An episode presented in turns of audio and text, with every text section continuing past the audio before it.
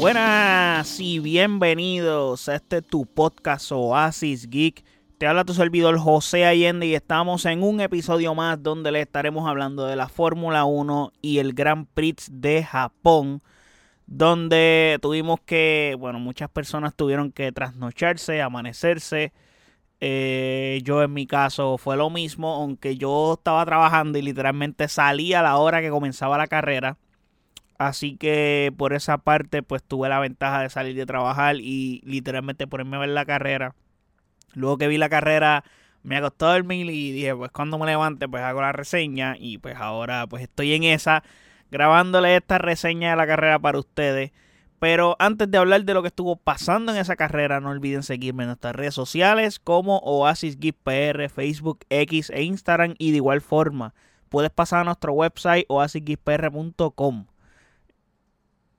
Ahora bien, tengo que decir, este Grand Prix fue muy distinto al del año pasado, ya que hubo lluvia el año pasado y eso provocó muchísimo caos.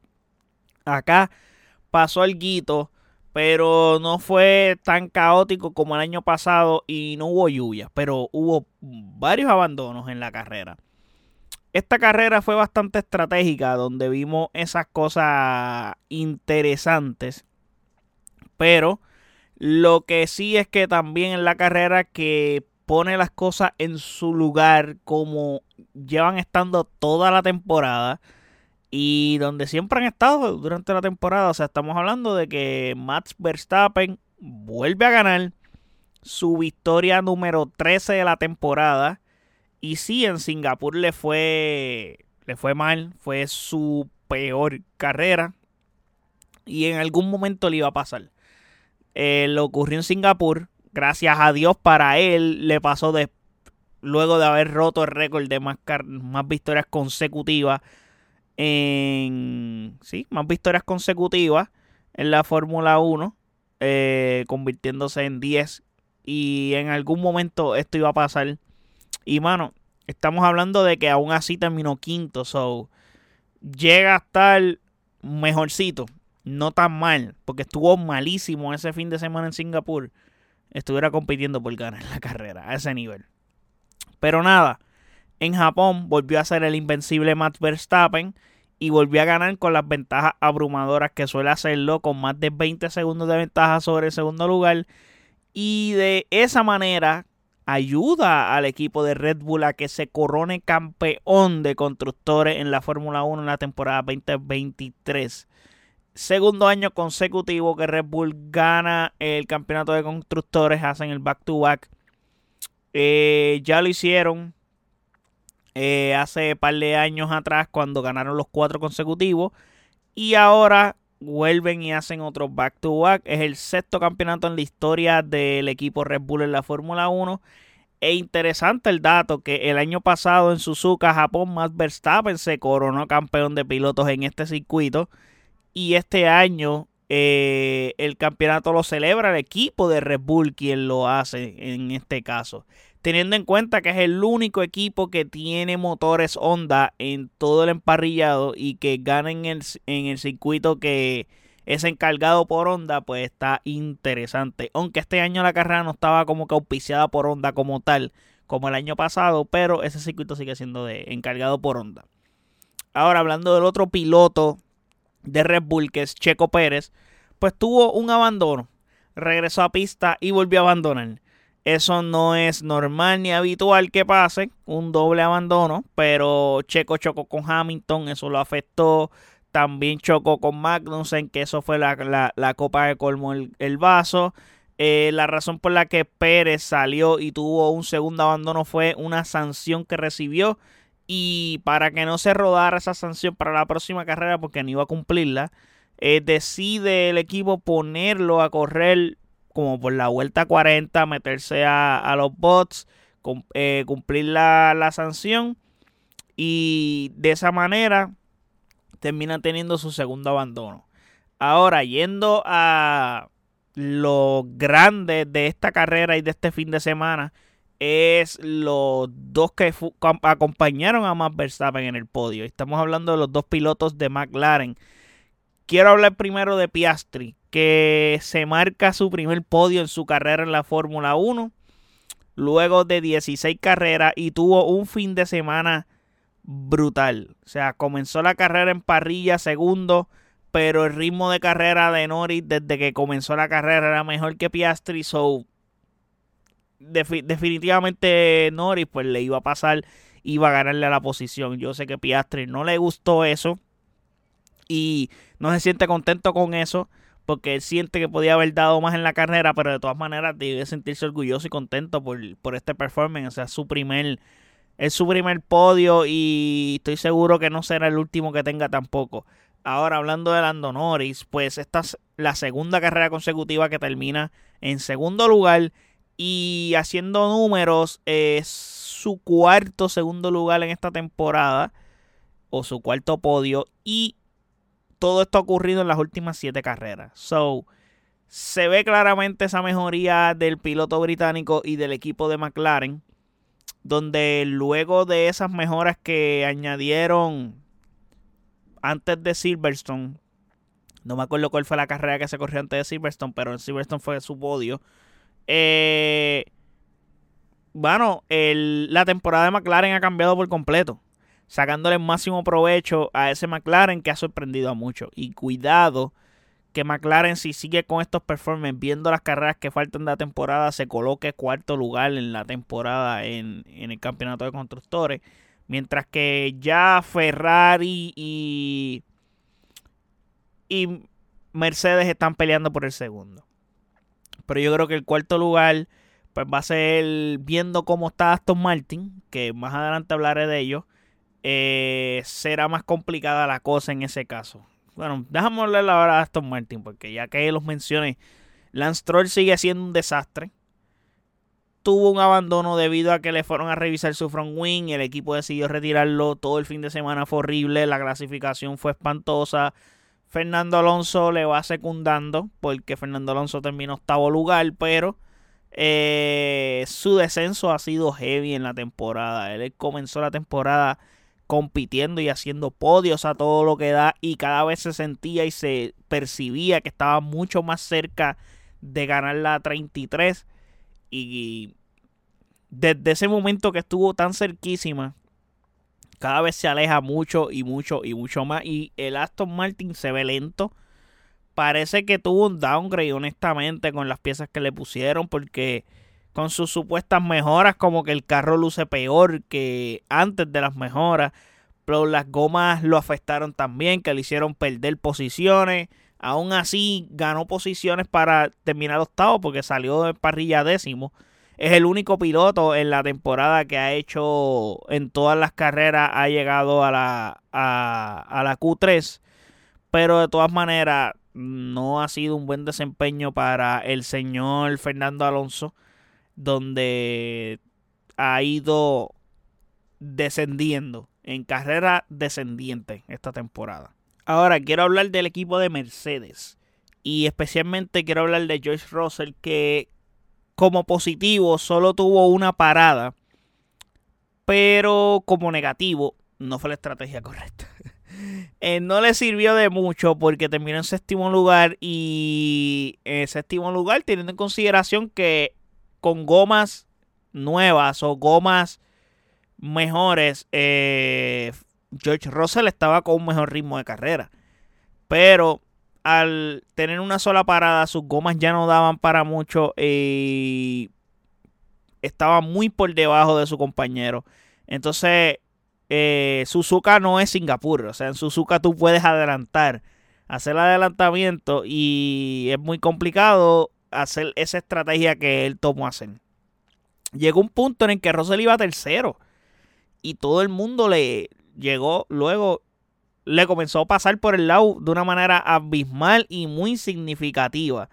Entonces, Mercedes se tardó también un montón en, decidir qué hacer y nunca lo mandaron a bots a cambiar gomas, que probablemente iba a tener chances de poder recuperar posiciones. No pasó y eso lo perjudicó bastante a George Russell. Y ya que hablé del compañero George Russell que estuvo por encima de él Lewis Hamilton terminó en quinto lugar. Y aunque Mercedes hizo algo raro ahí, porque si quieres hacer muchos puntos en el Mundial de Constructores, o tú estás apostando a hacer puntos, tú quieres que tus dos pilotos terminen por encima de los Ferrari, o por lo menos por encima de, uno de los dos Ferrari. Que en este caso, pues la idea era eh, terminar la carrera por encima de Carlos Sainz, que era el Ferrari que iba por debajo, porque Charles Leclerc iba cuarto. Pues entonces querías hacer el 5 y el 6. Y no sé qué decidieron hacer. No sé por qué lo decidieron así, pero viendo el ritmo de carrera que tenía George Russell, lo ideal era mantenerlo al frente de Lewis Hamilton. Decidieron hacer lo opuesto. Porque, mano, Lewis Hamilton se fue por delante. George Russell le tuvo que entregar la posición. Le dieron una orden a George Russell de que dejara pasar a Hamilton. ¿Y qué pasa? George Russell no podía defender a Lewis Hamilton porque no tenía ritmo de carrera suficiente para entonces poder defender a Lewis Hamilton. Y no sé, me parece que la estrategia correcta era que Hamilton estuviera detrás de Russell y así hacer un trencito de DRS protegiendo a Russell y estuviera y no dejara pasar a Carlos Sainz, porque tú no quieres que Carlos Sainz haga más puntos. So, Carlos Sainz iba detrás de los dos Mercedes y Carlos Sainz tuvo la opción de pasarle a Russell. Así que, no sé, no hicieron lo que tenían que hacer si querían acumular la mayoría de puntos posibles. Y cogieron y lo hicieron al revés. Hamilton adelante y sabiendo que Russell no tenía mejor ritmo de carrera ni protección. Sainz terminó pasando a Russell como les comenté y la cosa terminó con un Ferrari entre medio de los dos Mercedes. Ya que estamos hablando de Ferrari y Carlos Sainz. Pues tuvo un fin de semana más normal. O sea, luego de tener un weekend casi perfecto, el equipo de Ferrari, bueno, Carlos Sainz sí lo tuvo perfecto. Eh, acá con un sexto lugar que se tuvo que conformar Carlos Sainz, pues estuvo toda la carrera detrás de Leclerc, pero nunca su ritmo de carrera fue mejor que el de Leclerc. Y otra, el equipo lo mantuvo mucho tiempo en pista para la segunda parada, cosa que lo perjudicó y no pudo eh, poder pasarle a Hamilton, porque no le dio tiempo. Dios mediante iba a poder pasarle si corría cinco o seis vueltas más. Pero como la carrera no, no, tenía más vueltas, pues no podía hacer nada. Porque el equipo no lo ayudó, el equipo no lo mandó a parar antes. ¿Qué pasa? Sí le dio tiempo para pasarle a Russell debido a lo que les comenté, que Mercedes no sé por qué tomó esa decisión. Pero perdió puntos y le dio puntos a un Ferrari. Mientras que Leclerc, que ya les mencioné, terminó el cuarto. O sea, terminó cuarto una carrera que sí fue mejor que Carlos Sainz, pero su degradación de goma fue mayor. Y su, no sé, como que quiero, tengo que decir que su performance fue decente, teniendo en cuenta su degradación de goma tan grande que tuvo. Y que llega al cuarto, mano, él hizo más de lo que podía hacer, como que, pues, tuvo una carrera normal realmente, no podemos juzgarlo realmente Ferrari no cometió errores gigantes. Creo que el error así fue que tardaron mucho en meter la voz a, en voz a Carlos Sainz. Aparte de como que Ferrari estuvo ok. Este circuito pues los complicaba realmente. Como que no, no tiene las características que tiene Singapur y acá se, se preveía que iban a tener una carrera más o menos así. So, eso fue lo que estuvo pasando. Así que nada, no hay muchas cosas que agregar aparte del reguero de abandonos que hubieron. Eh, Red corona campeón. Eh, y hay que decir otra cosa que lo voy a decir más adelante. Pero vamos a los standings de cómo termina o cómo termina esta semana el standing de los pilotos. En el top 10 tenemos a Max Verstappen número 1 con 400 puntos. Segundo lugar tenemos a Sergio Pérez con 223 puntos. En tercer lugar tenemos a Lewis Hamilton con 190 puntos. Ya se despegó de Fernando Alonso que está cuarto con 174 puntos. Mientras que los dos Ferraris vienen por ahí detrás de Fernando Alonso porque tenemos a Carlos Sainz quinto con 150 puntos y tenemos a Charles Leclerc sexto con 135 puntos. Mientras que en el séptimo lugar está Lando Norris con 115 puntos. En el octavo puesto está George Russell con 115 puntos también. Y tenemos a noveno Oscar Piastri con 57 puntos, que ya se metió en el top 10. Y décimo a Lance Stroll que con 47 puntos. No sé cómo lleva todavía tanto tiempo en el top 10 porque Lance Stroll no hace puntos. Yo no sé hace cuántas carreras. Honestamente, hizo bastantes puntos a principio de temporada que todavía se mantienen en el maldito top 10. No puedo ni creer todavía. Pero nada. Ahora yendo al standing de los constructores. Pues como ya les mencioné. Red Bull ya es campeón de Fórmula 1 en el trofeo de constructores. Está número uno con 623 puntos. Ahora, la pelea va a ser por ese segundo puesto. Que tenemos en el segundo puesto a Mercedes con 305 puntos. Eh, tercero tenemos a Ferrari con 285 puntos. Está bien peleada esa, eh, eh, esa, esa, batalla por ese segundo puesto. Ya el cuarto puesto sería la otra batalla porque tenemos a Aston Martin con 221 puntos. Quinto a McLaren con 172 puntos. Tiene chances McLaren. Si sigue con el ritmo que McLaren está. Por ejemplo, si vemos números parecidos o similares a los que vivo en Suzuka hoy, eh, McLaren tiene opciones de quedarse con ese cuarto puesto del, del standing de constructores. Mientras que en el sexto puesto tenemos a Alpine con 84 puntos.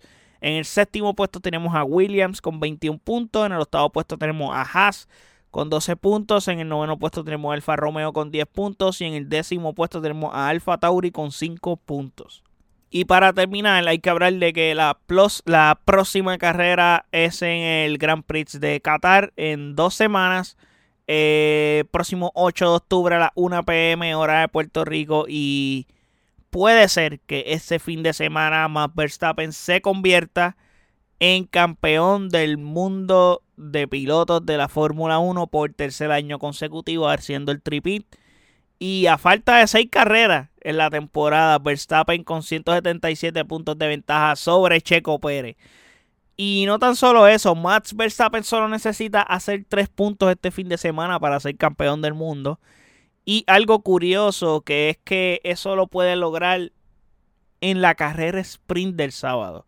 Con un simple sexto lugar puede ya coronarse campeón del mundo Max Verstappen. Y no tan solo eso, sería la primera vez en la historia de la Fórmula 1 que un piloto se corone campeón del mundo en la carrera sprint del sábado. Cosa que le quita todo el brillo a la carrera del domingo, cosa que no le conviene a Fórmula 1, no le va a agradar a la Fórmula 1, porque como les dije, le quitaría todo el brillo a la carrera del domingo. Y nada, lo más brutal es que aunque más Verstappen no haga puntos en la carrera sprint, eh, puede ser que sí se corone campeón si Sergio Pérez no hace el top 3 en la sprint. A ese nivel. Si Max Verstappen abandona el sprint, aún así puede coronarse campeón. Así de seco puede ser su campeonato en la Fórmula 1 esta temporada. Viendo la gran ventaja abrumadora que tiene en puntos. Y viendo ese panorama, la probabilidad de que Max sea campeón del mundo eh, este próximo fin, bueno, en dos semanas eh, es bien alta. Y especialmente sábado. Cosa que no creo que pase si el sprint no se hace campeón, que creo que la probabilidad de que eso suceda es bien poca, lo va a hacer el domingo en la carrera. Así que nada, eh, estaremos pendientes a eso. Eh, hablaremos en dos semanas de esa carrera y ya el tema será Max Verstappen vuelve a ser campeón. Así que nada, hasta aquí llegamos con este episodio. Déjenme saber en los comentarios qué piensan de lo que estuvo pasando en este Gran Prix de Japón, en el circuito de Suzuka. Eh, ¿Qué piensan de que ya Max está a punto de ganar el campeonato de pilotos? Eh, está ley de una carrera de hacerlo. ¿Y qué piensan de este campeonato de Red Bull? Creo que es uno de los campeonatos más dominantes en la historia de la Fórmula 1 por que solamente han perdido una carrera en toda la temporada. So es gigante lo que ha hecho Red Bull en 15, 16 carreras. Han ganado todas menos una. So eso es grande. Así que nada. Déjenme saber en los comentarios qué piensan de lo que estuvimos hablando en este episodio en nuestras redes sociales como Oasis Facebook, X e Instagram. Y de igual forma, puedes pasar a nuestro website oasispr.com, en donde están todos nuestros episodios y todas las plataformas donde habita este podcast.